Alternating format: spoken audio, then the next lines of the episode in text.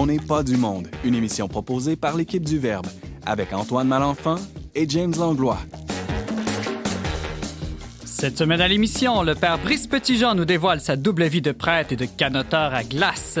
Brigitte Bédard propose ses meilleures suggestions de lecture pour le mois de l'histoire des Noirs. Et James Langlois parle de la place de l'argent dans un couple. Bref, on n'est pas du monde.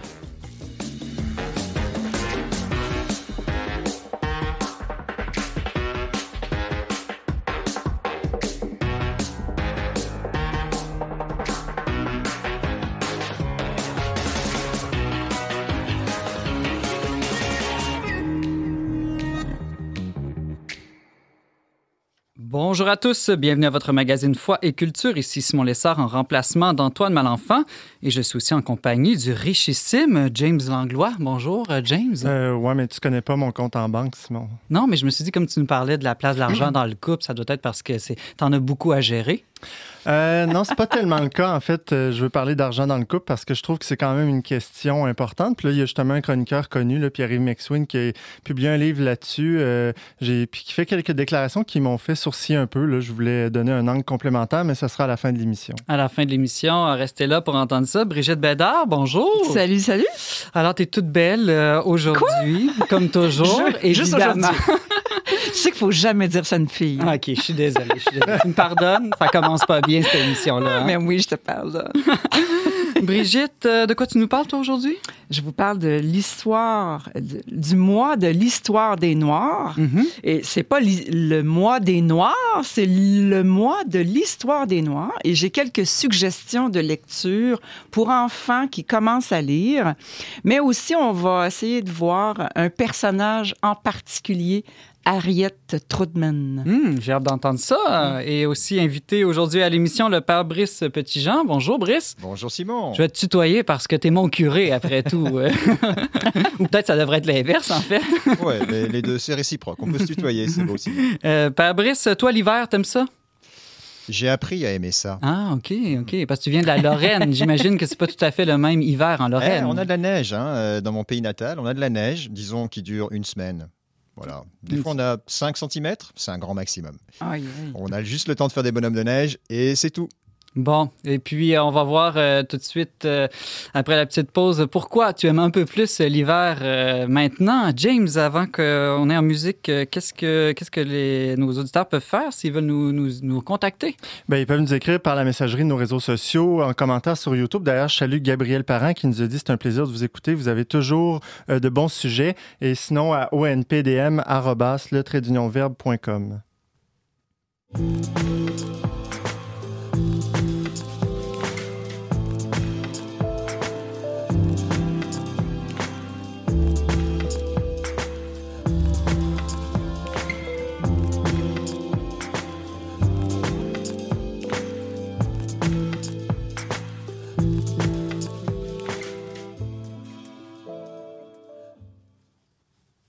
Déjà en 2022, pour être prête, il ne faut pas avoir froid aux yeux ni avoir peur de se mouiller. Mais vous allez voir, notre invité d'aujourd'hui pousse l'audace d'un cran. Curé à la paroisse Saint-Thomas d'Aquin à Québec, le père Brice Petitjean est aussi membre d'une équipe de canaux à glace. Bonjour, père Brice. Bonjour, Simon. Alors, euh, au début de la pandémie, euh, père Brice, le Verbe a publié un reportage sur le canot à glace où on voyait une de tes paroissiennes, Catherine Paquin. Ah oui, c'est notre coach, Catherine. c'est votre coach. Mais là, on a appris que toi aussi, justement, tu t'as donné à ce genre de folie. Qu'est-ce qui t'a pris à t'embarquer là-dedans? Ah, c'est Catherine. C'est Catherine, euh, notre paroissienne, euh, qui avait un canot ancien, qu'elle s'est dit Oh, je vais le vendre à la paroisse. Vous allez monter une équipe à la paroisse. Elle nous a encouragés là-dedans. Moi, je venais d'arriver depuis trois mois, puis on m'a dit que ça faisait partie du rôle de curé que d'aller dans l'équipe. Alors, OK, on va aller ramer dans le canot. Euh, ça fait partie de l'état sacerdotal. Alors, il paraissait que ça allait avec le mandat, mais je ne l'avais pas vu nulle part, mais bon, j'ai embarqué. Et là, est-ce que tu as été nommé immédiatement capitaine de l'équipe ah, en tant que curé? Non, non, aumônier. Non, non. Ah, ouais, peut-être aumônier des causes désespérées pour commencer. euh, non, non, euh, la première année, c'était. c'était bah, C'est-à-dire que la, première, la partie euh, initiale de la saison, c'est de l'eau. Hein. Il n'y a pas de glace en l'automne, tout va bien. Je ne savais pas où je m'embarquais en fait. Canot à glace, moi ça disait rien. Il me parlait de canot dans la neige, dans la glace, sur le fleuve. Donc on a ramé euh, novembre, décembre, il commençait à y avoir un petit peu de, mini glace. Et en janvier, là, j'ai découvert c'était quoi En fait, c'était un autre sport. Mais j'ai dû découvrir de, nouvelles habilités chez moi là. Un autre sport, justement, peux-tu nous en parler un peu? En quoi ça consiste, ce sport euh, unique au monde? Bah, c'est unique parce qu'il n'y euh, a que sur le Saint-Laurent, ici à hauteur de, Québec et un petit peu plus loin jusqu'à l'île aux Coudres, qu'on peut faire ça. Hein. Euh, ce sport est unique parce il y a des conditions font qu'on a un fleuve qui, gèle et, dont le courant, en fait, va tantôt d'un bord, tantôt de l'autre. Donc les, les, les, glaces se brisent, les glaces se déplacent. Et puis avant d'être un sport, évidemment, c'était un moyen de transport. Hein. À l'époque, on utilisait le canot pour déplacer des denrées, des personnes depuis les îles ou de la rive sud pour venir à Québec. Et, c'est comme ça qu'il y a eu une, habitude et je dirais une, une expertise ici dans la région pour déplacer un canot, monter des canots pour se déplacer et dans l'eau et sur la glace. Donc c'est vraiment unique. Et maintenant, c'est surtout connu dans le temps du carnaval euh, de Québec. Il y a des courses organisées pendant le, carnaval. Voilà, la course du carnaval est la plus connue. Il y a de nombreux reportages qui ont été faits dessus. C'est connu même assez mondialement. C'est unique au monde. Euh, et cette course, euh, voilà, elle réunit entre 30 40 équipes chaque année, parce que maintenant, c'est devenu une vraie, une vraie pratique sportive, avec différents niveaux d'expertise. Là, on n'a pas tous le même degré de compétence et le même désir de défi dans les équipes. Ça dépend un peu de chacun. Mais ce qui est encore plus unique au monde, euh, par Brice, c'est pas simplement le canot à glace, mais c'est des prêtres qui font du canot à glace. Ouais, on a embarqué Père Kevin avec nous. Euh, donc, un vicaire débarque à la paroisse. Forcément, on l'initie au canot à glace. Ça fait partie maintenant du mandat et de la culture de la paroisse. Alors, euh, ouais, c'est assez unique parce que bah, dans l'équipe, on est connu maintenant euh, dans le petit milieu des canotiers. Ils savent qu'il y a un canot qui s'appelle Paroisse Saint-Thomas. Donc les gens nous connaissent depuis 9 ans qu'on est là. On connaît, euh, on, a des bébés canots des fois, c'est-à-dire on les appelle bébés canots parce que c'est les bébés qu'on baptise, des petits bébés euh, qui font partie d'équipes de canotiers. Vous les bénissez peut-être? Alors on les bénit et puis ça arrive qu'on ait des baptêmes de petits bébés qui viennent à la paroisse parce qu'on les connaît via le réseau des canotiers. Hmm, ok, donc des, vrais bébés. Des vrais bébés. Je pensais que tu parlais des petits canots. Non, non on n'a pas de mini canots, on a des grands longs canots solides. Puis est-ce que vous gagnez toujours parce que Dieu est avec vous?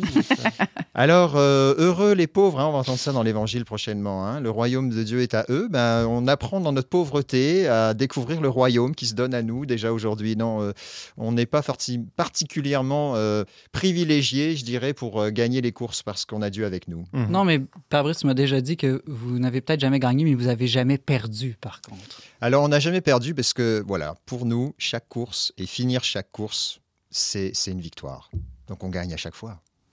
J'aimerais ça, Brice, que tu me racontes un peu l'importance qu'a eu le canot à glace dans ton propre cheminement comme homme, comme prêtre. Bien, euh, ben, en fait, ça a été déjà une adaptation physique parce que j'ai des... Vous voyez comment je suis bâti, là En tout cas, on ne le voit pas, mais... Allez voir sur YouTube. Voilà, je suis pas une grosse baraque pleine de muscles là. T'es maigrichon, euh, comme on dirait. voilà, merci, euh, merci beaucoup. Bon, il est pas maigrichon. bon, il est pas maigrichon quand même. non, mais en tout cas, j'avais pas vraiment les muscles aux bons endroits pour faire ce genre de sport. Bon. Et en fait, progressivement, en faisant du rameur chaque année, puis en fait, je fais du rameur d'intérieur toute l'année maintenant. C'est une habitude. Euh, ah. L'hiver, c'est bien pratique parce qu'on peut pas faire grand chose dehors. Enfin, en tout cas, je pensais. et donc, je m'entraîne toute l'année en rameur, une fois par semaine. C'est pas non plus le gros truc. Et donc, j'ai développé une musculature qui m'a qui me facilite en fait grandement cette pratique de sport. Donc il y a déjà une petite transformation. L'autre aussi, l'autre chose, mais qui est plus culturelle pour moi, c'est euh, ce qu'on m'avait dit quand je suis arrivé. Écoute, l'hiver, soit tu le subis, soit tu l'apprivoises. Et alors on m'avait dit, il faut que tu sortes en hiver quand il y a de la neige, quand c'est long, il faut que tu sortes, il faut que tu fasses des activités dehors dans la neige. Puis en fait, le canot, bah, c'est mon rendez-vous du samedi. le samedi matin, on sort avec l'équipe une heure, une heure et demie, deux heures de temps. Et on est dehors en plein air sur le fleuve dans des conditions absolument fantastiques. Quand tu es au milieu, tu dis qu'est-ce que je fous là? C'est froid, ça bouge. en fait, quand tu reviens, tu es heureux d'avoir pris ce bol de plein mmh. air qui te mmh. fait du bien. Tu as des super images pour toute la semaine après. Et puis tu as hâte d'y retourner le samedi d'après. Donc c'est vraiment une manière d'apprivoiser de, l'hiver. Ça a eu ce, rôle-là aussi. Puis l'air de, de l'hiver est vraiment différent aussi. Hein? L'air est très différent, puis les conditions, en fait, à chaque fois sur le fleuve, le fleuve est tellement bougeant qu'on ne sait jamais ce qu'on va trouver. Mm. Chaque sortie est unique parce qu'on ne sait pas quel terrain on va avoir, entre guillemets. Euh, quelle glace, quel type de glace, quel type de courant. Chaque sortie est vraiment unique et c'est ça qui est excitant. Quelqu'un me disait récemment que des fois, ça vous arrive même d'être euh, d'être mouillé jusqu'au cou. Moi, c'était ça ma, préoccupation. vous n'êtes pas mouillé Si tu vas jusqu'au cou, là, c'est que tu t'es pris une bonne saucée, là, mais généralement, plus on tombe à l'eau jusqu'à la OK, mais vous êtes habillé comment? Bah, c'est du... On se débrouille, là. C'est la technique de, coach Catherine, c'est des bottes en néoprène. Dedans, tu mets une chaussette d'un bas de laine et puis tu rajoutes un sac de lait le bon vieux sac de de lait. lait. poche de lait, tu mets ça, c'est des techniques euh, un petit peu de, de technique de chacun. Ouais, c'est ça. puis on rajoute des pads de hockey, puis on a des protections parce qu'on prend énormément de coups en fait dans les glaces. Ça secoue beaucoup le canot là. Quand tu es sur la trotte et que ça bouge Ah. dans tous les sens, tu reviens, tu as des bleus, des, des petits, des petits, des petits bouts cassés partout là. Pas Mais- cassés, mais euh, ça cogne. Reste par brisque, c'est quand même un sport extrême à sa manière. Euh, Il faut apprendre à gérer le risque, euh, affronter les, dangers quand même, non? C'est ça. Ben alors, moi, j'ai appris, ça fait 8 ans, c'est ma neuvième saison. Euh, ben, t'apprends. Euh, je voyais que Père Kevin, euh, il, est sorti une fois, il démarrait, puis je me, je me voyais en lui il, y a, il y a- il y a quelques années. C'est qu'au début, tu es tout fou, tu veux sortir, et puis tu tombes, tu tombes forcément dans l'eau jusqu'à la taille parce que les glaces sont pas assez solides. Et en fait, avec l'expérience, tu apprends à repérer les glaces. Tu sais que si tu arrives près de la banquise, fais attention, là, il y a de la neige, ça va pas tenir, sors pas trop vite. En revanche, sors un peu plus loin. Tu sais, tu acquiers l'expérience. Donc, on apprend à gérer le risque. C'est fait. important, ça, d'apprendre à gérer le risque, parce qu'on c'est- on dirait qu'avec la, la pandémie qu'on vit en ce moment, on a peut-être un problème par rapport à ça. C'est vital hein, de gérer le risque parce que ça nous permet de gérer nos peurs, en fait, et de les affronter. Hmm. Si on n'est jamais en situation de risque et qu'on veut à tout prix les repousser sans jamais les traverser, ben on n'apprend pas à, à dépasser une peur qui peut nous habiter. Ça forge vraiment le caractère, en fait. Ah, c'est intéressant. ça. Je vais y revenir tantôt quand on va parler d'amour et d'argent. Gérer le risque aussi, Ouais, en amour ou en argent? Les deux. OK, les deux, Ah intéressant. ben, moi aussi, je vais vous parler de ça à Bon, travers mon beau. personnage Bon. historique. On a trouvé un thème à l'émission. le risque. Non, mais j'aimerais ça qu'on continue là-dessus un peu, euh, Brice. Le risque, est-ce que quelqu'un qui refuse de prendre des risques est plus en sécurité? Généralement pas. C'est-à-dire qu'il faut que tu prennes un risque mesuré. C'est qu'on est, on est tous appelés à prendre des risques chaque jour. Il y a des risques euh, qui vont nous apprendre à nous dépasser un petit peu, puis qu'on va être capable de réaliser, parce que les autres vont nous y, enquira- nous y encourager. Puis là, on vit ça en équipe, tu sais. Donc, forcément, tu vas prendre le risque parce qu'il y a aussi une équipe derrière toi. Mhm. Mais si on, on ne, ne fait jamais ce, ce- ce saut et qu'on veut toujours se, se- se- se protéger du, du risque, il faut se protéger du danger, mais il y, a- il y a une prise de risque nécessaire. Ben, en fait, on va toujours être plus craintif. La peur va grandir parce qu'on va jamais l'affronter. Et on le voit bien, euh, on le voit bien dans notre expérience personnelle. Quand on grandit, euh, on, a envie des épreuves, plus on vieillit. Et on réalise que des fois, euh, notre sagesse nous, fait avoir peur. Notre sagesse nous dit ah je vais plus prendre ce risque parce que je connais les conséquences. Il faut apprendre en fait que laisser notre sagesse se façonner et laisser une nouvelle prise de risque constamment dans notre existence. C'est vraiment nécessaire. Sinon, on devient euh, très vite, on se protège, on se barricade, on en veut toujours plus et on a toujours plus peur. Moins on prend de risques, plus on a peur. Et vous, autour de la table, Brigitte, James, êtes-vous plutôt du genre euh, à prendre des risques, d'être audacieux dans la vie? Je l'étais, mais en vieillissant, on dirait que on. euh, je dirais pas que c'est la peur, mais on est plus prudent. Genre, pour marcher dehors, on met des crampons. Des risques Tu sais, calculés. des trucs de même. Tu sais, c'est, je pense qu'en vieillissant, on, peut-être qu'on a un petit peu plus peur parce qu'on est plus conscient de la fragilité. On est plus fragile. Et là, tu penses au, au risque par rapport à notre corps au Oui. physique, mais je pense dans les relations humaines. Des Ah! fois. Ah, ça? euh, OK, moi, je parlais plus physiquement parce que ça, ça me fait connecter à ma peur du froid. Tu vois, le canot, pour moi, c'est. Non, c'est sûr, je ferais jamais ça. J'aurais trop peur d'avoir trop froid. Mais au niveau des relationnels, oui, je pense que je suis plus à risque. à risque? ben, je suis du genre à être vrai. Ouais. Alors, euh, ce que je suis, c'est ce que c'est what you see is what you get. Fait que je pense que d'être vrai, d'être euh, transparent, authentique, ben ça peut causer quelques remous. Ça, oui, c'est Brigitte, femme risquée. Toi, James, euh, Ben, ça dépend. Moi, quand je suis au restaurant, je prends pas beaucoup de risques. Mais euh, quand je suis en voiture, j'en prends pas mal. ouais. Pas mal trop, même. en voiture? Oh. Ouais. OK. Je, OK. vais- je prends des Donne-moi un exemple. Je n'embarquerai pas avec toi. Mm, Ben, tu verras quand tu t'embarques un jour. Brice, euh, j'aimerais ça qu'on vienne sur une autre dimension euh, dans ce sport du canot à glace. Euh, c'est un sport de- où la communion, j'imagine, est très importante. Moi, je dirais qu'il y a une double communion, la, la communion dans l'équipe. Parce qu'on on ne sort pas tout seul, on sort avec une équipe, on est cinq canotiers. Et c'est toujours chaque décision qu'on prend, si on va traverser le fleuve ou si on décide de revenir, s'il y a un membre qui, se sent fatigué, on s'écoute beaucoup. Puis c'est vraiment tripant parce que c'est aussi un sport où, chacun doit être coordonné, donc on doit chacun faire les mêmes mouvements en même temps. Et donc le fait de, sentir l'équipe, de se donner des, petites commandes, on a nos petits trucs, nos petits cues qu'on se donne pour ramer ensemble, pour redonner le coup, le coup de pique au bon moment. Euh, ça crée vraiment une communion. Le, le best, c'est quand tu es dans une glace où le fleuve à peine givré, puis t'entends les coups de rame en même temps. Ah, le son, ah oui, c'est juste, euh, c'est juste euh, tripant. Quoi. Mm. Mais après, je dirais, il y a la communion avec la nature, la création, le fleuve. Mm. Je me souviens de cette sortie qu'on a faite il y a trois semaines. Il y avait des brumes, un grand soleil, puis il y avait quelque chose à la fois de mystérieux et, et c'était juste une ambiance incroyable. Et on était juste enthousiastes d'être sur le fleuve à ce moment-là parce que c'était c'était la création dans toute sa beauté. quoi. C'est là où il n'y a jamais personne et, tu vois une perspective, un point de vue que mm. rares sont les gens qui peuvent le voir. en plein milieu du fleuve et l'hiver en plus. Ah, c'est splendide. Je pensais que tu allais dire aussi la communion dans les souffrances. ah, ben, en tout cas, oui, ça dépend de la résistance. Il y en a qui sont plus frileux, il y en a qui ont les pieds qui gèlent plus facilement que d'autres.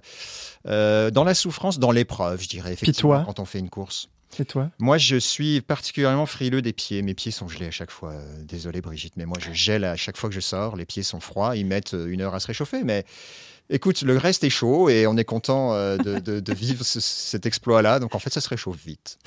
Est-ce que je t'écoute parler de notre rapport à la nature et tout ça? Est-ce que c'est un sport qu'on peut dire qui est très représentatif de notre culture canadienne, française et québécoise?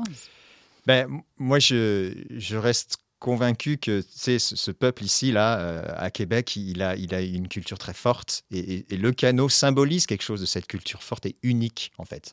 Il y a quelque chose d'unique et de fort qui s'est façonné avec un climat qui est franchement pas évident toute l'année, là, on se le cache pas, et dans un contexte géographique euh, qui, est assez limité aussi. Enfin, c'est, Et je trouve que la culture québécoise, euh, oui, elle a, elle, elle... où le canot représente quelque chose de cette culture québécoise. C'est un vrai patrimoine. Je pense d'ailleurs c'est un sport patrimonial finalement. Il me semble qu'ils l'ont reconnu comme ah sport patrimonial, je crois. Hmm. Et, oui, il dit quelque chose de cette culture qui s'est façonnée avec le temps, qui s'est battue contre les éléments, mais qui a appris aussi à apprivoiser les éléments. Et je crois que l'ancienne euh, Nouvelle-France, ben, elle, s'est construite comme ça. On a appris à... avec le canot pays. Ben, Avec les canaux. C'était le canot, mhm. on se déplaçait qu'en canot. Nombre de missionnaires qui y sont passés hein, en canot parce que les conditions n'étaient pas simples. Ils ont appris des, ils ont appris des Premières Nations comment Exactement, ça vient des, Premières Nations, les canots. On a appris ça de mhm. eux. Ils nous ont appris à naviguer des choses sur la glace, comment on se débrouillait, les risques qu'on pouvait prendre et ceux qu'on ne pouvait pas prendre. Donc c'est vraiment quelque chose qui, qui a grandi avec cette culture. Ce qui est enthousiasmant, c'est que c'est un sport qui est pratiqué par encore pas mal de personnes et qui on initie des jeunes. On a un jeune de 15 ans dans notre équipe. En terminant, Brice, si je suis curieux puis je veux voir ou même pratiquer le canot à glace euh, autrement que sur YouTube, là, en vrai, est-ce que euh, est-ce que c'est possible d'aller regarder des gens pratiquer ça sur le bord du fleuve? Eh ben, on peut déjà les voir, euh, si vous êtes à Québec, vous pouvez les voir depuis le promontoire de l'église Saint-Michel. Hein. On a une belle vue sur le fleuve de cet endroit-là. Je prêche pour mes paroisses. Et on peut aussi aller à la descente Montcalm. Le samedi matin, il y a pas mal de monde à la descente Montcalm. C'est en bas de la côte Guilmour. Et on, on est là. Il y a toujours des équipes le samedi matin ou le samedi. Mais après, Québec, là, c'est genre vers Montréal, il n'y en a pas de canaux? Si, il y en a. Il y a généralement quelques équipes en, allant vers, en remontant vers Montréal, euh, mais je les connais moins parce qu'on ne pratique pas avec eux. Le fleuve est moins large, j'imagine. Les deux solitudes. ouais, puis des fois, il y a moins de glace hein, par là-haut aussi. c'est moins intéressant. C'est fort intéressant. En tout cas, ça me donne le goût d'aller voir ça. Père Brice Petit Jean, curé de la paroisse Saint-Thomas d'Aquin à Québec, membre de la communauté de l'Emmanuel et membre de l'équipe de canot à glace de la même paroisse. Merci beaucoup d'avoir été avec nous aujourd'hui. À bientôt et bonne saison de glace. Ou de canot plutôt. Merci beaucoup. avec plaisir.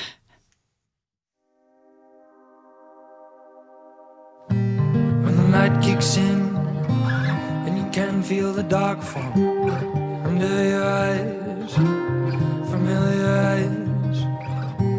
Saw my generation go mad naked before it's time, before my eyes. There is.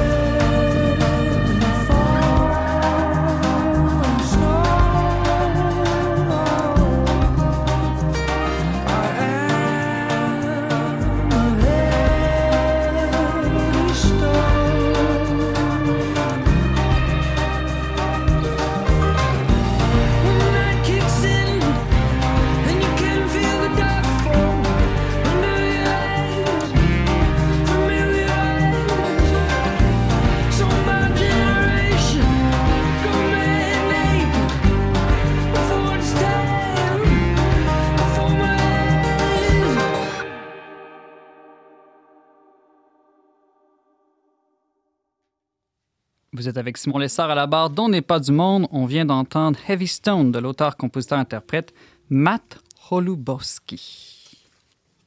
Chaque année a lieu en février le mois de l'histoire des Noirs. Inspiré par ces festivités, notre chroniqueuse Brigitte Bédard a eu envie de saisir l'occasion et de nous présenter quelques livres jeunesse sur le sujet. Salut Brigitte. Salut. La dernière fois que tu étais venue euh, nous parler de livres pour enfants, tu avais fait un scandale en avouant payer tes enfants pour qu'ils lisent. Alors j'ai un peu peur. Quel chat tu vas sortir de ton sac aujourd'hui? Ben écoute, avec les livres que j'ai là, sont tellement beaux. Là, je m'excuse pour les gens qui écoutent juste la radio et qui ne voient pas.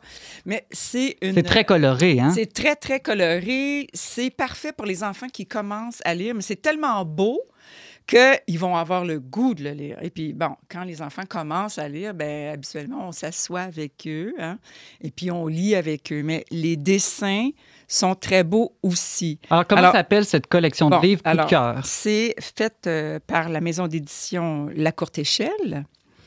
Et c'est une collection qui s'appelle De petit à grand ou De petite à grande. Mhm. Et chaque livre raconte l'histoire d'un personnage célèbre, connu à travers le monde, dans différents domaines, les arts, euh, l'histoire. As-tu des exemples?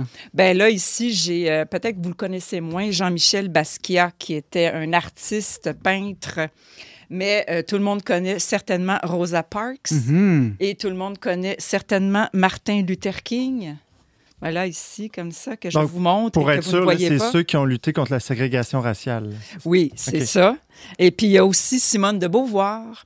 Mais Mais je ne a- connais pas. Connais pas. en, en- en quel sens une femme blanche comme Simone de Beauvoir se retrouve dans cette collection? Non, non, mais c'est parce que moi, j'ai demandé à la, la- la dame chez, à la courte échelle de dire, ben, euh, envoie-moi donc aussi un autre euh, livre, n'importe lequel. OK, là, la collection euh, est plus large. Elle Oui, oui, pas la collection est très, très, très large. Il y a euh, toutes sortes de personnages et c'est écrit euh, par Maria Isabel Sanchez Vega- Vegara.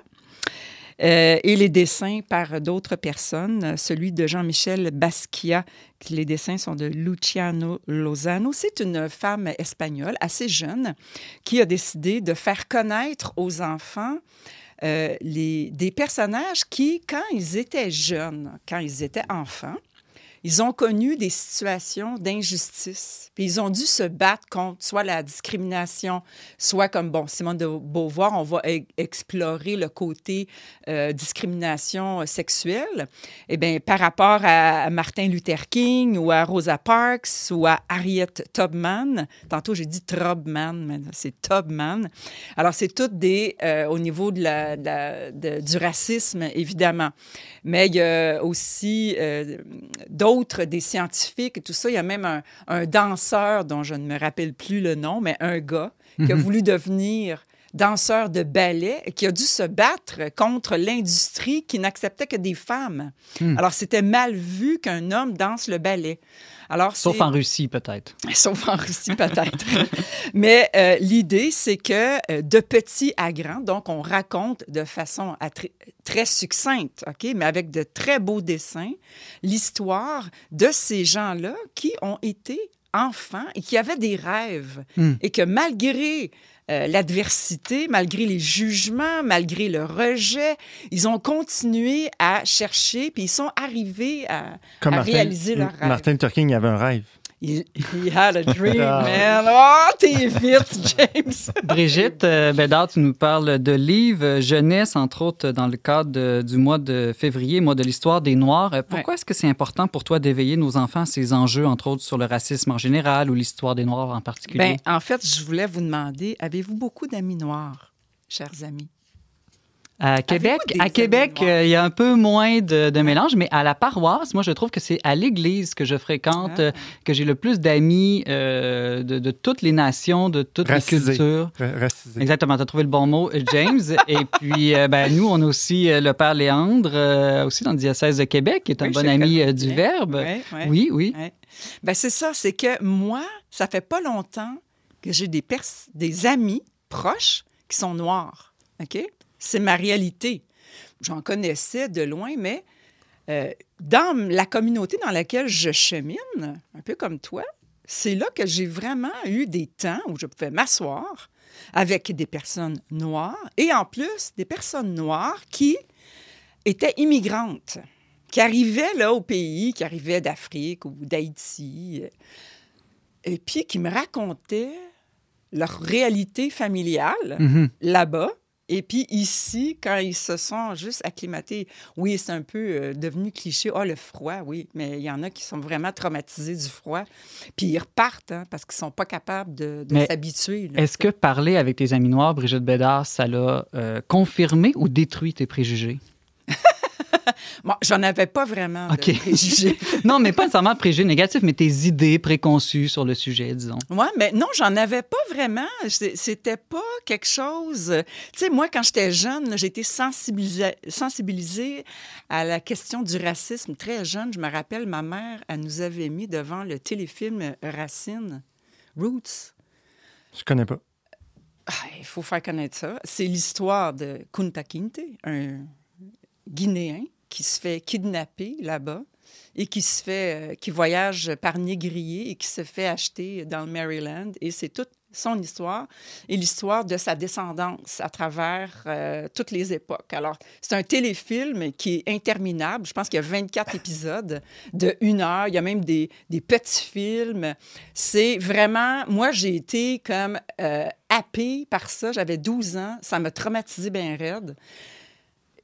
Ça m'a éveillée à cette conscience-là. que J'en revenais pas. J'avais 12 ans, puis il y avait des êtres humains qui avaient été achetés et vendus comme des, des, des objets, là, des, des propriétés.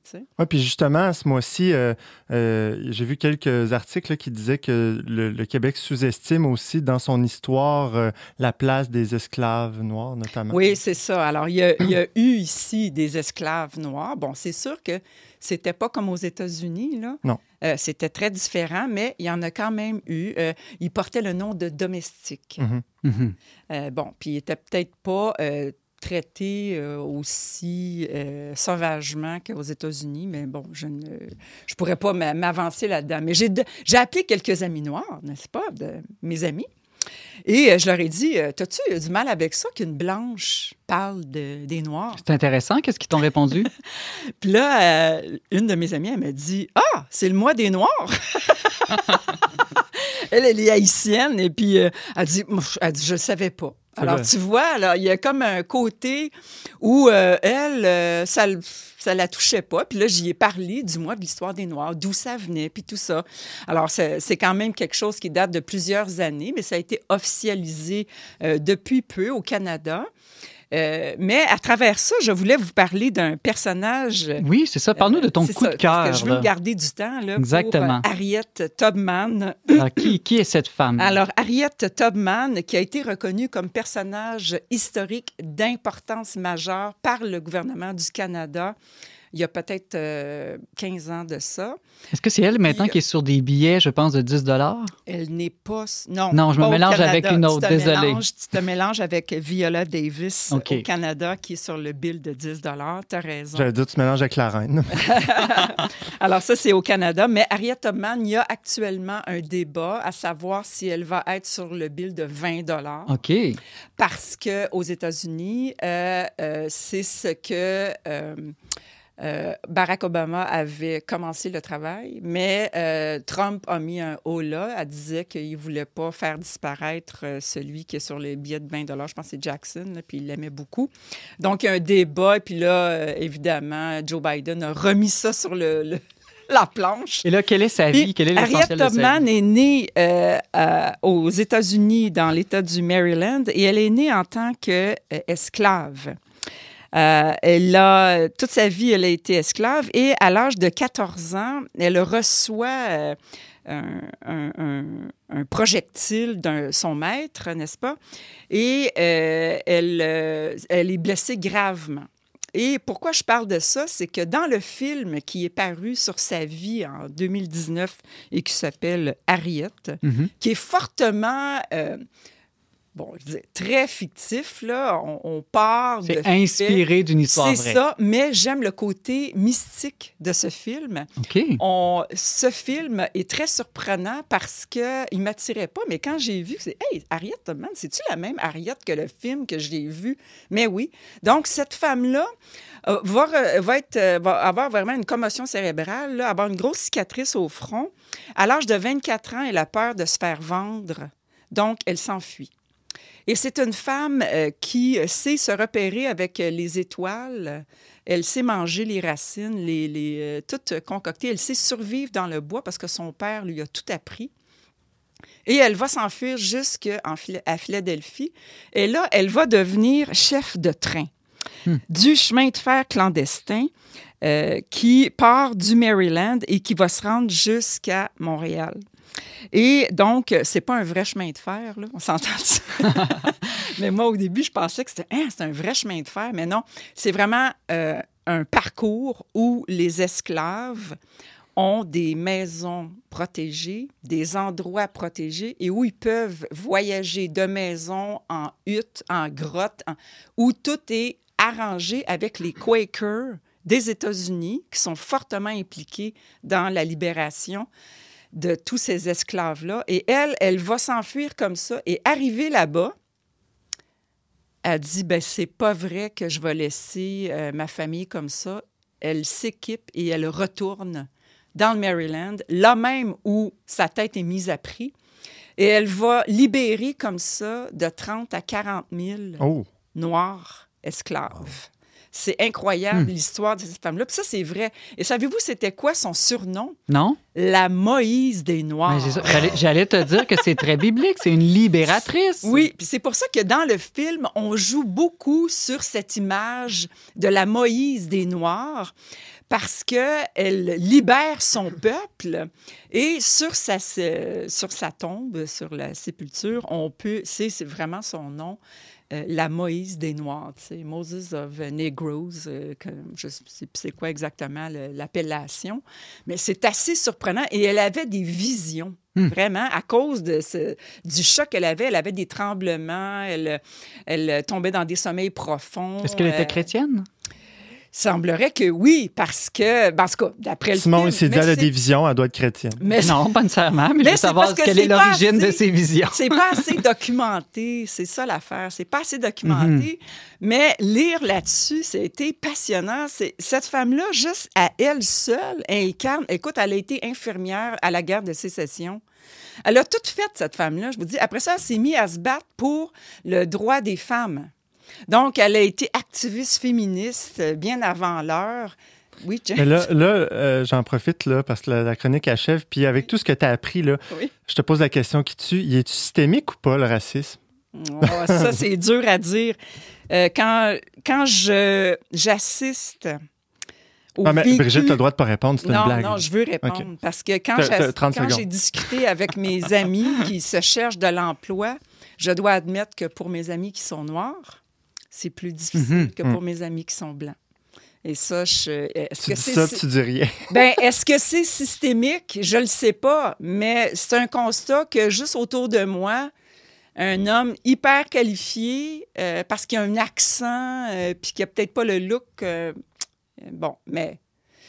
tu sais. Fabrice, je suis curieux, euh, c'est vrai aussi dans ta paroisse à Québec, cette réalité du mélange des cultures, du fait qu'il y a Ouais. plus de gens noirs que dans le- la population en général? Oui, c'est vrai que parce qu'ils sont croyants, parce qu'ils cherchent un lieu où il y a de la vie chrétienne, alors ils, ils participent dans notre communauté. Puis euh, je dirais, mais ils sont, je trouve que c'est très représentatif de la, de la, de la société dans laquelle nous vivons aujourd'hui. Je trouve, euh, Mm. on retrouve dans notre Église ce qu'on voit dans la société. C'est, C'est un beau miroir. De... c'est un bon miroir, ouais, c'est bien représentatif. Hmm, intéressant.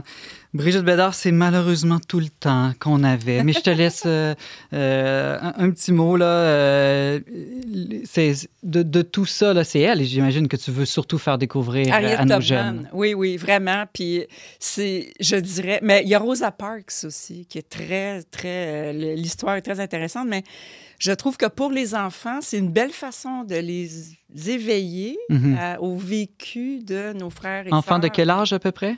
Ouais, vraiment à- au début de la lecture, là, je dirais deuxième, troisième année, euh, tranquillement. Il y a des très beaux dessins, très bien. C'est attirant pour l'enfant, des très courts textes. C'est parfait pour ceux qui commencent à lire. Brigitte, Première année même. Brigitte Bédard, chroniqueuse en n'est pas du monde, à la Victoire de l'amour, journaliste pigiste entre autres pour Le Verbe et auteur d'un deuxième livre à paraître dans quelques jours. Je me suis laissé aimer aux éditions Artage et Novalis. Euh, merci beaucoup, beaucoup pour ta présence. Merci à vous autres.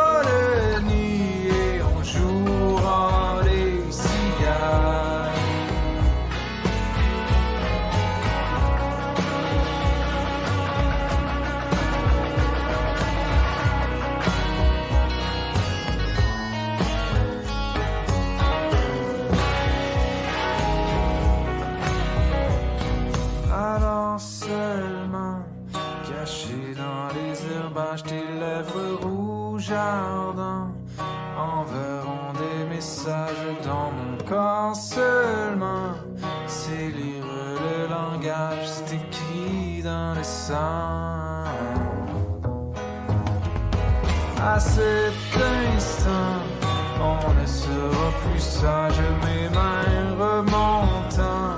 Ta peau de pêche et sable, mes iris désirant. Soulever les coquillages pour voir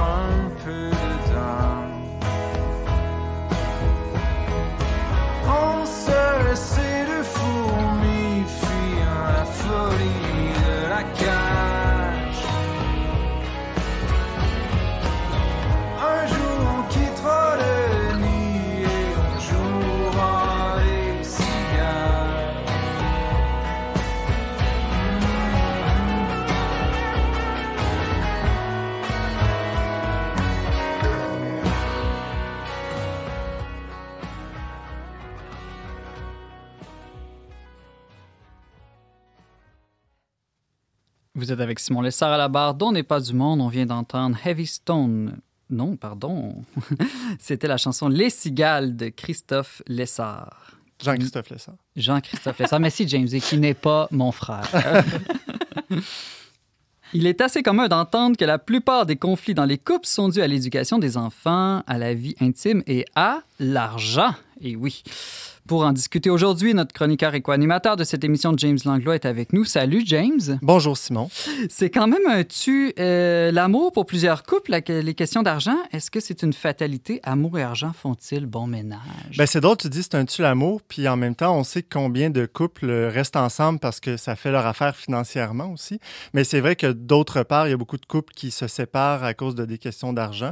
Donc, euh, est-ce que ça fait bon ménage? Ben, ça dépend. C'est quoi notre vision de l'amour, puis quelle place on, on prend pour l'argent dans notre vie, en fait.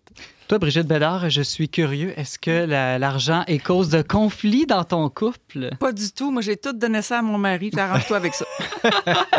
pas sûr que ça va plaire à tout le monde, cette réponse-là. Ça plaira pas aux féministes, en tout cas. Toi, euh, Brice, t'es pas en couple, mais t'es en communauté quand même. Est-ce que les hein? questions d'argent peuvent euh, être source de conflit en communauté? Ça peut, mais on a chacun notre gestion propre. Nous, on n'est pas des religieux comme tels, mhm. donc euh, on a chacun notre gestion personnelle. Mais, Et ben, dans la paroisse Ah, dans la paroisse, ben là, j'ai un conseil qui m'aide à tout ça, donc je suis pas ben, tout seul à décider. Moi, moi je, suis content que le père Brice soit là parce que euh, l'idée de cette chronique-là m'est venue euh, lorsque j'ai vu la publication du livre du comptable Pierre-Yves McSween, hein, La facture amoureuse, dans lequel il traite de ce. Il dit que c'est un tabou un peu au Québec, hein, l'argent, surtout l'argent dans les couples, d'en parler. Il dit que ça a des des, conséquences, peu importe les choix qu'on fait mhm. fiscaux dans, notre vie euh, amoureuse, va avoir des répercussions. Et euh, moi, je suis content, comme je le disais, que le Père Brice soit là parce que c'est un des rares euh, curés de paroisse que j'ai vu aborder de front la question à l'Église à la fin, ben, à inviter les gens, bref, au don de comment ils peuvent le faire. Donc, c'est, je pense que, es-tu d'accord qu'il y a un certain tabou sur les questions d'argent au Québec? Mais moins au Québec qu'ailleurs. Ah, ah oui Ah ouais, ouais, En France, on n'en parle absolument pas. Mais au Québec, on a eu une tradition de don dans l'Église catholique. On a construit nos églises, donc on a appris à donner. Ici, on a une culture du don qui est ah. plus forte, peut-être moins qu'aux États-Unis, mais c'est présent. C'est juste à un petit peu réactiver et stimuler. Non, non, non. Je trouve qu'au Québec, il y a une plus grande facilité. Nos donateurs aiment des fois qu'on dire qu'ils sont donateurs. Il n'y a pas moins de tabou que faudrait cacher le don qu'on a fait. Non, non, je trouve qu'il y a une liberté plus grande. OK. James, je me pose euh, la question, est-ce qu'il faut absolument tout mettre en commun pour que ça marche dans un couple ou rien mettre en commun? Au contraire, j'imagine que c'est plus l'idée de McSween dans, dans, le livre dont tu parles. Euh, qui écouter le conseiller financier qui voit tant de gens se séparer, nos parents, nos amis, bref, pour ou contre les comptes conjoints, James? Oui, beaucoup de questions. Euh, ben, lui, euh, juste pour revenir là, à Pierre-Yves McSween, lui, il n'est pas le fait de. Il ne dit pas aux gens quoi faire ou quoi penser. Lui, il dit, juste voici un outil pour vous aider à prendre euh, des décisions en toute connaissance de cause. Donc, il ne dit pas aux gens, mariez-vous pas avec des gens endettés. Mais il dit c'est quand même étonnant que. Mais pensez-y quand même avant. non, mais c'est quand même étonnant que, tu sais, quand on, les premières rencontres entre les amoureux, on va chercher à se révéler des choses sur notre vie passée. Mais quand est-ce qu'on demande à l'autre As-tu des dettes? Tu sais, bon, il dit c'est sûr que quand on se marie jeune, euh, tout ça, euh, on n'a pas beaucoup d'actifs de, de, possession en général. Euh, ça, ça, ça change pas grand-chose. Mais si tu te maries à 30, 40, 50 ans, là, puis tu as des actifs, puis l'autre, quelles conséquences ça va avoir à long terme là-dessus? Bon, ça, c'est un peu son... son, C'est très froid comme approche, non? C'est très froid, mais lui, il se défend en disant, écoutez, c'est sûr que mon angle est financier, moi, je suis comptable. Donc, mais moi, en, le lisant, ça me fait sourciller parce que je me dis attention, il y a quand même un risque, puis c'est ce c'est ce qu'on voit, je l'écoute à tout le monde en parle aussi. Il y avait beaucoup cette, euh, cette vision un peu. Euh, je vais prendre un exemple concret. Quand il parle du mariage, il, dit le mariage, c'est un acte, c'est un acte de, de séparation, c'est un, geste légal, financier, fiscal et économique, c'est tout. Il dit le mariage, en fait, euh, c'est un contrat de légal de séparation à la base. Hmm. Donc c'est vrai que quand on réfléchit à ça, belle ben, perspective. oui, c'est ça. Mais quand on se marie à l'Église ou, civilement, ça change rien. On signe un contrat et ce contrat-là implique qu'est-ce qui va se passer si, on, si, les, si les biens se, doivent être séparés. Dans le fond, c'est ça qu'on signe. Sauf que, James, si on se marie devant Dieu, j'imagine que c'est un autre sens. Bon, voilà. Moi, c'est là où je vais en venir. toute, toute l'approche, on peut rentrer dans le mariage en se disant, OK, il euh, faut faire attention à ça, il euh, ne euh, faut, faut, pas prendre de risques parce que ça peut avoir des conséquences. Qu'est-ce qui arrive si je vais me séparer? Donc, je suis mieux de faire ces choix-là. Je suis mieux de pas avoir, je vais revenir au compte conjoint, mais donc, moi, je me dis, si on rentre dans cette, déjà avec cette logique-là dans le mariage, euh, surtout dans le mariage chrétien où on a comme, comme vision euh, l'indissolubilité euh, de rester ensemble jusqu'à la vie, à la mort, de faire un, un, seul corps et une seule chair, eh bien, on, déjà, on, se laisse la porte ouverte pour, à un moment donné, se reprendre. On ne se donne pas totalement si, si entre, on se garde une arrière-pensée de, ah, ben, quand je vais me séparer, si je me sépare, peut-être que je vais, je vais avoir un coussin de prêt ou quoi que ce soit en cas de risque. Donc, euh, moi, je pense que euh, vaut mieux. Euh, all in. All in. Vaut mieux prendre des risques, puis euh, ne pas penser à, à cette, à cette option-là, de rentrer dans le mariage en se disant qu'un jour, ça va finir. Mais est-ce qu'il fait la différence entre la situation des femmes et des hommes? Parce que le mariage protège les femmes on serait porté à croire que c'est à leur détriment, mais en fait, ça les protège. Est-ce qu'il fait la différence entre les deux? Euh, c'est une bonne question. Moi, ce que j'ai compris, c'est que justement, le, cas des femmes, il revient souvent parce qu'il donne beaucoup d'exemples où, justement, euh, c'est les femmes qui payent euh, dans les séparations, souvent à cause de, toutes sortes de lois aussi. c'est drôle, moi j'aurais pensé l'inverse. On a toujours l'image du père qui doit donner une grosse pension alimentaire. Oui, bien ça, ça arrive. Mais je vais prendre un exemple concret. Ça, il en a parlé, tout le monde en parle. Par exemple, un homme, une femme qui est monoparentale, qui est avec son, son fils, elle, lui, il dit que le, le Québec, c'est le paradis fiscal des familles à cause des allocations familiales. Hein. C'est un deuxième salaire, c'est des allocations familiales au fond. Donc lui, il dit si la femme euh, a un nouveau conjoint puis qu'elle décide d'emménager avec lui, ben là, son salaire à lui, même si elle n'est pas mariée, son salaire à lui va rentrer en ligne de compte et donc elle va perdre sans doute ses allocations familiales. C'est un exemple, entre autres, qui, ressort du livre, mais voilà. mais j'aimerais pousser plus mm. loin la, question de Brigitte, mais dans l'autre sens, si on met tout en commun, est-ce que ça enlève pas une certaine liberté et peut-être justement aux femmes plus qu'aux hommes? Ben, c'est quoi cette idée de la liberté? Moi, il y a toute la... Derrière tout ça, il y a un concept qui revient souvent dans cette pensée-là, c'est l'idée d'abord de la santé financière, puis l'idée de l'indépendance financière. Comme si c'est vrai que je veux dire, faut pas se le cacher. Il y a beaucoup de couples, même catholiques, qui, qui se séparent, qui se divorcent. Puis si on, se dit, euh, si on se dit la femme, euh, si, si, c'est l'homme qui souvient aux besoins de la famille, puis la femme travaille pas, etc., ben c'est quoi, elle, qu'est-ce qui va lui rester s'il y a une séparation? À part peut-être justement, les, comme on dit, les frais de garde, ensuite que le père paie. Mais donc, on peut pas, on peut pas euh, on peut pas rentrer dans le mariage justement avec cette optique qu'il que faut, essayer de faire un le plus possible, là, puis d'éviter. Euh, un seul cœur, une seule âme, que, À moins que ton idée du mariage, c'est un contrat. Tu sais, c'est ça aussi. On est dans une société qui euh, exclut Dieu. Mhm. Alors, dès le moment où Dieu est plus là, mhm. ça demeure strictement un contrat le mariage. Ben, c'est ça. Pour revenir à l'indépendance financière, ça, la, santé financière, c'est comme si chaque personne euh, devait euh, s'autosuffire soi-même, autant financièrement que, mm. que humainement. Puis donc, euh, toujours avoir sa, petite vie prête dans une valise au cas où. Puis, il faut, que tout soit prêt d'avance, tout soit, soit sécurisé. Il faut que tout soit euh, pensant dans une gestion des risques, qui, rien n'arrive que j'ai pas prévu. Et euh, ça, ça, ça, ça, ça, met beaucoup de pression sur les personnes et ça enlève justement la possibilité à ce que les gens autour de soi euh, nous aident. Là. Bon, on sait que dans la société d'aujourd'hui, c'est pas toujours facile, qu'il y a des gens qui sont seuls, malheureusement. Mais voilà, c'est... Père Brice, je suis curieux, est-ce qu'on parle d'argent dans les préparations au mariage? Oui, ben oui, oui, on en parle. C'est, en fait, c'est essentiel. Moi, je constate aussi hein, que c'est, un sujet, c'est un sujet qui peut être très délicat. Euh, puis c'est un sujet en fait qui, encourage à, grandir en liberté en fait. Il moi je dirais il n'y a pas une méthode. Est-ce qu'il faut à tout prix un compte conjoint ou pas? Enfin, il n'y a pas une seule solution, mais c'est toujours une discussion qu'on doit avoir parce que euh, on a, on a tous besoin de grandir en liberté avec l'argent, et spécialement dans le couple, sur les dépenses qu'on fait, celles qu'on fait pas, qu'on voudrait faire, les projets qu'on a. En fait, l'argent est un moyen, et donc c'est aussi un moyen de permettre au couple de grandir dans son projet de vie, dans sa communion, et quel que soit l'outil, la méthode qu'on va utiliser pour que ça soit le mieux géré. Mm-hmm. Je pousserais ma, ma, curiosité encore plus loin, si tu le permets, sans révéler de secret. Est-ce que c'est un enjeu dans les confessions de, de gens mariés est-ce que c'est quelque chose qui revient? Non. Oh, intéressant.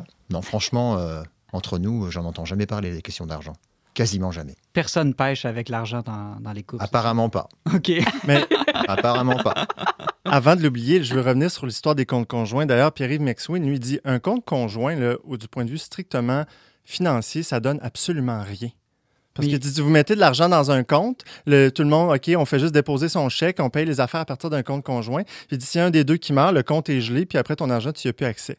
Donc, c'est vrai, d'un point de vue, il est très pragmatique Sauf financièrement. qu'il y a peut-être d'autres points de vue, d'autres raisons que des raisons financières pour qu'on choisisse Ben, ça. il n'est pas Ben, gelé à jamais. Là, le- Non, pas à jamais, mais quand même, si tu meurs, puis il y a, je sais pas, peut-être un an, le temps que les trucs funéraires se règlent, je sais pas, là, mais bon, il reste que c'est- ça gèle un bout de temps, en tout cas. Mais tout ça pour dire que moi, je pense par contre que si justement on, on- on s'engage, on se marie à faire un seul, un seul corps, une, une seule chair, eh bien, le compte conjoint devient comme un signe, justement, qu'on on met les choses en commun et pas chacun garde son petit compte séparé dans son coin, puis justement, euh, son argent. Puis là, il- ça rouvre, je dis pas que c'est c'est absolu, mais ça rouvre des portes à amener des vies parallèles à un moment donné ou l'autre. Puis qui sait que euh, c'est quand on commence dans les petites choses à ne pas se mettre en commun, bien, que petit à petit, ça peut grandir puis devenir dans des grandes choses qu'on ne met plus en commun. Puis un jour Mm. ou l'autre, ça va finir par éclater. L'infidélité embarque. Puis là, ah, mais l'autre a son compte conjoint, il peut mener une vie parallèle, il n'y a pas de problème. À l'inverse, quand le compte Excuse, est... Son compte personnel. Ah ouais, c'est ça. J'allais dire, euh, James, quand à l'inverse, j'imagine le compte est commun, ça défait le tabou. Ça nous oblige à vivre dans la transparence par rapport à nos Ouais. achats. Absolument, puis en parler, puis euh, justement discuter de ça en couple. là. OK, c'est quoi nos priorités d'achat? Est-ce qu'on peut, euh, s'il y en a un qui, qui est très, qui tient la bourse très serrée, puis l'autre qui dépense à tout vent, tu sais, non, mais c'est des... Ça m'intéresse, toi, t'es lequel des styles dans ton couple? Euh, ben c'est drôle, je suis un peu des deux, ça dépend pourquoi. OK. Quand c'est des choses que t'aimes, t'es dépensier. T'as as tout à fait compris. Ouais, comme moi. C'est ça. Je suis comme ça aussi. Euh, une autre question que j'aimerais qu'on aborde là, brièvement, il nous reste trois minutes. Euh, les enfants dans tout ça, ça- Mhm. faut-tu donner des allocations aux fa- aux enfants? Faut-tu les payer pour faire le ménage? C'est quoi euh, votre rapport à l'argent avec les enfants? Bon, toi, je sais qu'ils sont plutôt jeunes, là, mais Brigitte, toi, t'en as eu de tous Brigitte, les on sait qu'elle- paye pour faire lire des bandes dessinées. Euh, tu veux savoir si je... Non, je paye aucune allocation à mes enfants euh, et je, je ne paye pas non plus pour faire du ménage. Pour moi, ça fait partie de la vie en famille, de nettoyer. euh, Tout le monde a ses tâches. Chez nous, il y a un tableau, puis les, les- tâches changent à chaque mois. Euh, Mais est-ce qu'il bon, faut, faut pas. Il y en a qui vont dire qu'il faut donner de l'argent de poche pour les habituer jeunes à gérer Non. un budget, à avoir Non, la valeur s'ils veulent de l'argent, ils doivent travailler pour l'avoir. Donc, ils vont faire des travaux qui, pour moi, méritent rémunération, genre pelleter la neige. T'aurais payé quelqu'un pour le faire probablement de toute façon. Oui, voilà, ou tondre la pelouse, ou euh, des, des choses qui méritent rémunération, ou euh, ils reçoivent souvent de l'argent de poche en cadeau euh, aux anniversaires, tout ça. Donc, euh, on, je peux prêter de l'argent, je peux, mais ils doivent me rembourser. Alors, Mm. euh, pour moi, je trouve que c'est une belle éducation parce que ça leur apprend à gérer leur argent et ils gèrent très bien leur argent, les enfants. Je suis surprise. James? Avant de terminer, je veux insister sur un point. Pierre-Yves McSween, lui, dit que la santé financière d'un couple peut l'emmener à un autre niveau de maturité. Il dit que le bonheur dans un couple va venir avec euh, deux variables, c'est-à-dire la, la satisfaction amour, euh, émotive et qu'on en retire de, de la relation à l'autre et la satisfaction financière qu'on a dans le couple. Donc, si les, sur un tableau, un cadran, les deux sont, sont bons, ben, le couple devrait être heureux. Moi, je dis, et si euh, le couple ne servait pas à ça, si, et si l'autre ne servait pas à nous satisfaire Mhm. d'abord, moi, je propose que ce soit ni l'un ni l'autre, en fait, ni la satisfaction émotive, ni la satisfaction financière, puis qu'en fait, l'autre soit plutôt là pour nous aider à développer une, une À vie désintéressée de meilleure soi, à devenir Ouais. une meilleure version de nous-mêmes, puis Ouais. à, à nous apprendre à nous désin- désintéresser de soi-même. Donc, on sort un peu de cette logique de- De d'égoïsme. consommation. Ouais, C'est comme de la consommation. Ça. Je, je te donne ça, tu me donnes ça. Le couple n'est pas un, un lieu de calcul coût-bénéfice. Hmm. Alors, Non, ben- James, euh, en conclusion, est-ce que tu recommandes la lecture de ce livre? Ben, je pense que pour les gens qui se posent des questions d'un point de vue financier, fiscal, c'est très intéressant. Il apprend toutes sortes de choses et je pense que c'est la raison pour laquelle son livre est très populaire. Mais il faut aussi avoir une vision, euh, aussi compléter ça avec une vision beaucoup plus transcendante euh, de l'amour humain. Qui, dans ce livre-là, l'amour est dépeint d'une version un peu mielleuse. C'est soit c'est l'amour, bref, c'est euh, l'amour romantique, émotif. On parle pas de l'amour comme un don total de soi. Fort intéressant, James Langlois, rédacteur en chef adjoint pour le Verbe Média et co-animateur On n'est pas du monde. Tu nous parlais d'argent et d'amour, entre autres à partir d'un ouvrage qui vient de paraître chez Guy Saint-Jean éditeur, La facture amoureuse de Pierre-Yves McSween et Paul-Antoine Jeté. Merci beaucoup, James. Merci.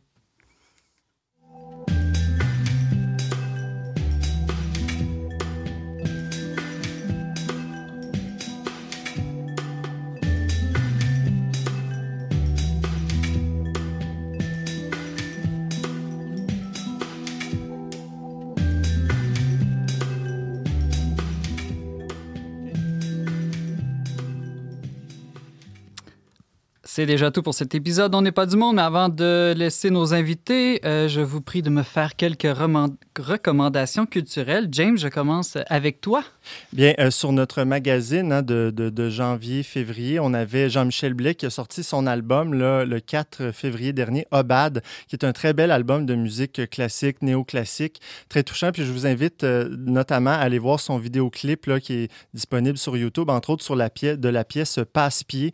C'est Passe-Pied qui est une danse française hein, des, des, années, je ne sais pas trop, okay, 1800. Je connais pas. Oui, puis euh, voilà, donc ça met en scène euh, un jeune homme qui, qui, rêve un peu dans sa tête de vivre le, la danse passe-pied. Puis euh, donc c'est très beau, la musique est très prenante, c'est une très belle pièce. Je l'ai dans la tête depuis, depuis le 4 février. Donc Obad de Jean-Michel Blais mm. et son vidéo, vidéoclip de la chanson Passe-pied. Merci, James. Brigitte Bédard. Oui, alors je veux vous parler de cette euh, c'est une designer de Winnipeg euh, qui, euh, qui fait des, des vêtements pour euh, pour les femmes, non? pas ma référence avec moi, là. Mais tu me l'avais envoyé, je vais t'aider. Elle s'appelle Anne Muller. Oui, mais ça, c'est le nom du site. Ah, mais le nom de la créatrice, c'est pas ça. Alors, c'est une, une, Amérindienne et elle fait vraiment des vêtements euh, tout euh, récupérables. Ah, je l'ai ici, elle Brigitte, fait même des vêtements qu'on appelle mode circulaire. Ça veut dire qu'avec les restants de, de, de, couture, elle fait des vêtements. Mmh. Et c'est ce que j'aime de cette ligne-là, oui, ça coûte un peu plus cher parce que c'est vraiment du, linge écolo, mm-hmm. mais c'est que ça respecte les formes féminines. Hmm, c'est ça que tu as sur toi en ce moment. Non, non, c'est pas sur moi en ce moment. Mais ce que j'aime, c'est que qu'on soit à n'importe quel temps du mois, n'est-ce pas, on est confortable. Hmm. Et c'est ce que j'aime beaucoup. De... Puis c'est des belles couleurs. Puis il y a vraiment un, un petit look autochtone. Puis est-ce que c'est accessible pour les gens d'été ou... Euh, d'été? Endetté. Endetté? Euh, non, je dirais ah. non. Non, c'est vraiment un petit peu plus cher que ce que vous payez, mais c'est pour la bonne cause et euh, c'est beau, c'est beau. Alors, j'ai retrouvé son nom, c'est Andréane Dandenot. Voilà. Alors, euh, allez visiter le site annemuller.ca. Euh, Brice, euh, une petite suggestion, quelque chose, un livre, un film que tu as vu récemment que tu aimerais recommander? Ah, ben on a écouté en équipe les bons vieux Labrec, Jean-Claude Labrec. Si vous voulez écouter une course de canot à glace ah! de 1969, allez voir un vieux film de Jean-Claude Labrec. C'est très intéressant parce qu'on voit aussi tout l'univers culturel, les, gens, la manière dont on était habitué, habillés en 1969, euh, la manière dont on parlait et les canaux, comment ils étaient faits, ça vous intéresse moins peut-être, mais c'est quand même instructif. Merci beaucoup, euh, Père Brice, et merci beaucoup à vous tous d'avoir été avec nous. Vous pouvez revoir ou partager cette émission en tout temps via votre plateforme de balado-diffusion préférée, ainsi qu'en vidéo sur YouTube et Facebook. Pour tous les détails, visitez leverbe.com baroblique radio. Je remercie tous nos dévoués invités, Brigitte Bédard et l'abbé Brice Petitjean, à la technique James Langlois et Marc-Antoine Baudette, ainsi que la Fondation Lucien Labelle pour son soutien financier. On se retrouve la semaine prochaine pour une autre émission dont n'est pas du monde.